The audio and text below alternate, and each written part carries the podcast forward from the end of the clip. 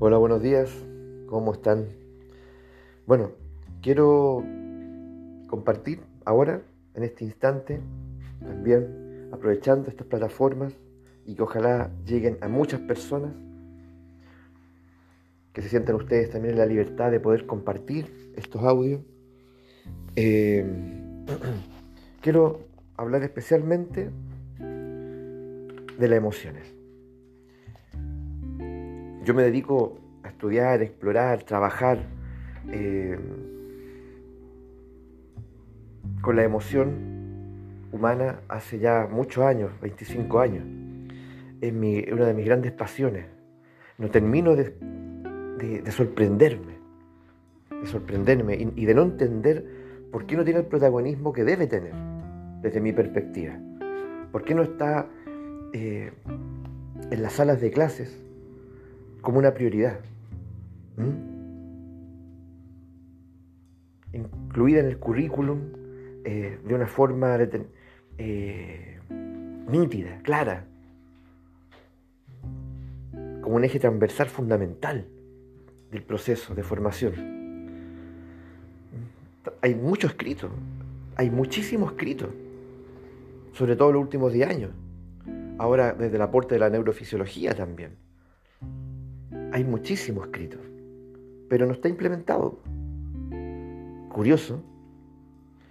Ahora, eh, uno se remonta en la historia y, llega, por ejemplo, a Aristóteles, del 380 a.C., como el siglo IV a.C., y tiene escritos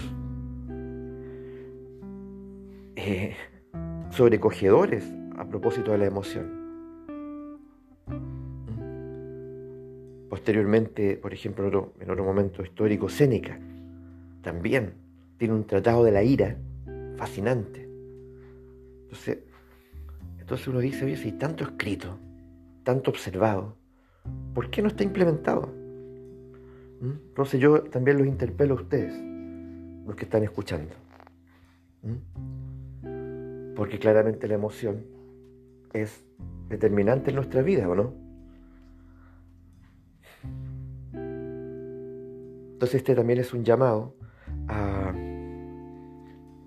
a, explorar, a observar, a conversar, a dialogar, a incluirla en la conversación, junto al café, el almuerzo, el desayuno, ¿ah? eh, cuando nos juntamos con la gente que apreciamos, cuando nos juntamos con el amigo o la amiga, ¿cierto? Eh, al concluir el día, con la pareja, junto a los hijos, que la emoción brote ahí, con fuerza. Y descubrir nuestras limitaciones también, comenzar por ahí, ¿cierto? Darnos cuenta de que eh, la mayor parte de nosotros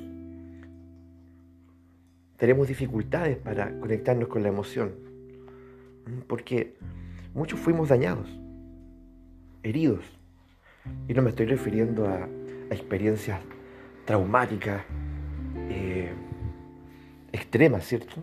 No, me estoy refiriendo a que en nuestra expresión de amor fuimos limitados, restringidos, eh, no atendidos, no recibimos ese abrazo que necesitamos, tal vez eh, injustamente eh, castigados, eh, crecimos con padres que, que su cariño lo expresaban solo verbalmente. En fin, pueden ser innumerables, innumerables escenarios. Y es bueno que lo exploremos.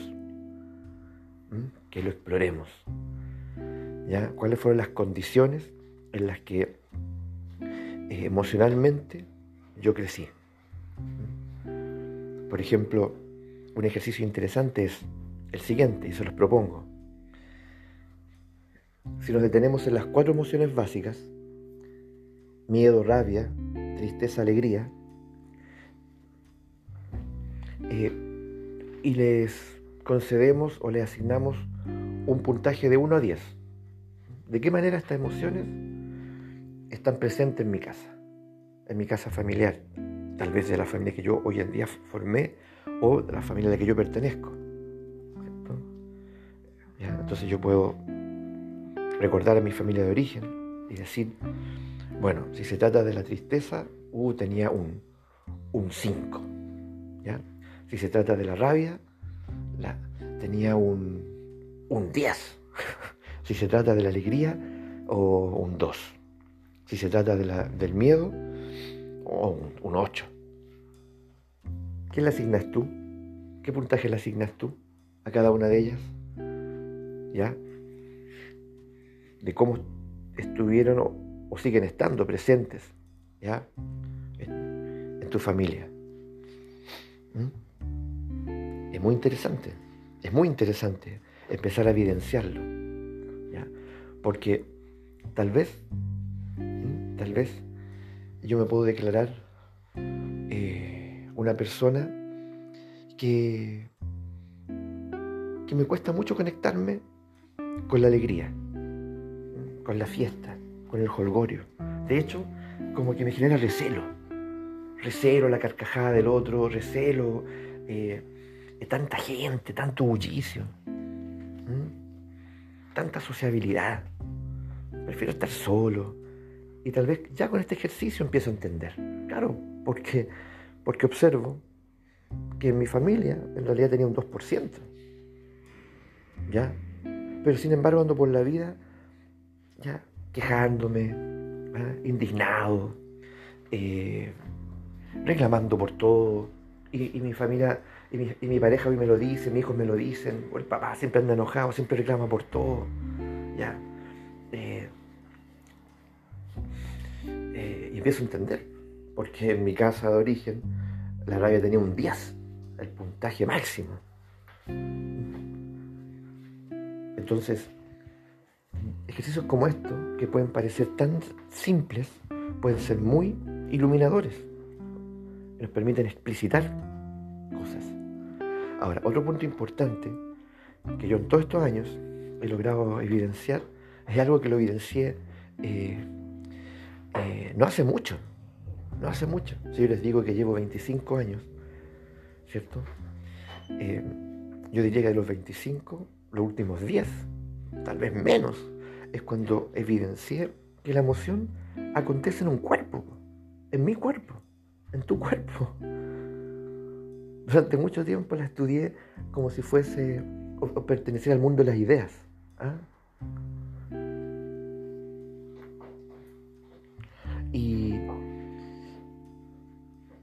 Igual fascinante, fascinante, descubriendo las últimas teorías. Eh,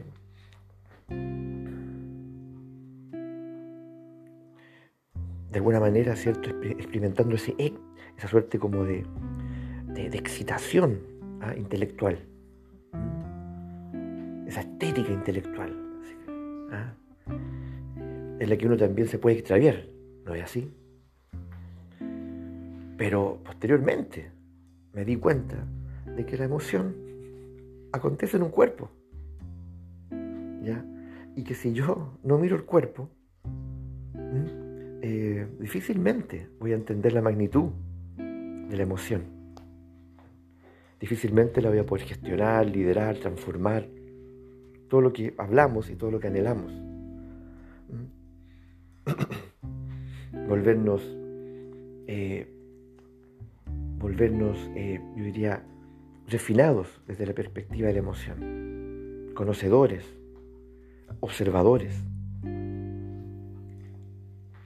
sobrios emocionalmente, aprender a navegar las corrientes emocionales, aprovechando también esa corriente, ¿cierto?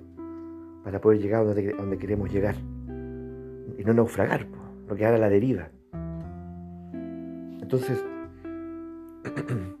para poder trabajar la emoción, hay que incluir el cuerpo, la corporalidad. Entonces, ¿cuánto conocemos nuestro cuerpo? ¿Mm? Es decir, es decir, cuando tengo miedo, yo lo reconozco, yo reconozco cómo el miedo impacta en mi cuerpo pero no, no solo porque he leído, que evidentemente es un antecedente importante, sino porque está encarnado. Yo, yo puedo percibir el miedo que me coloniza en un momento dado. Y, puedo percibir lo que le pasa a la temperatura de mi cuerpo, al latido de mi corazón. Eh, puedo percibir lo que le pasa eh, de alguna manera, eh, cómo me recojo, cómo me, cómo me contraigo, cómo me repliego, cómo me, inhabilito respecto a muchas cosas. Es lo contrario a la expansión, es lo contrario ¿cierto? A, ocupar el espacio. Al contrario, pareciera que me quiero desaparecer.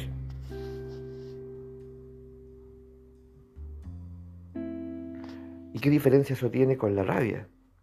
¿Cómo actúa en mi cuerpo? La temperatura, el latido del corazón, la mirada. ¿Cambia la mirada?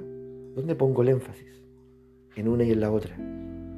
¿Qué le pasa a mi cuerpo, a mi, anatomía? ¿Mm? A mis hombros, a mis manos, a mis pies, a mis caderas.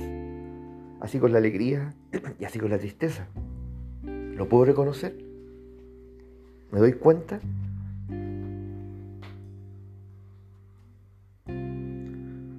O sea, eso es parte de una formación seria en, el ámbito de la emoción. Porque mientras eso no ocurra, sigo perdido en el mundo de la idea, pudiendo dar cátedra. Pero, no obstante, soy, sigo siendo analfabeto desde el punto de vista de mi corporalidad y de cómo la emoción ya interactúa con mi cuerpo, cómo lo modela, porque lo modela. Entonces, por ejemplo, mi cuerpo puede ser reflejo del miedo biográfico, o de la rabia biográfica, o de la tristeza biográfica. Entonces uno puede observar que existe un cuerpo de la tristeza, un cuerpo del miedo, un cuerpo de la alegría, un cuerpo de la rabia, y yo estoy anclado ahí, estoy atrapado ahí. Y esto lo puedo conectar con el ejercicio que les propuse al inicio. Asignar un puntaje ¿cierto? a cada una de estas emociones, como crees o sientes que han estado presentes en tu familia.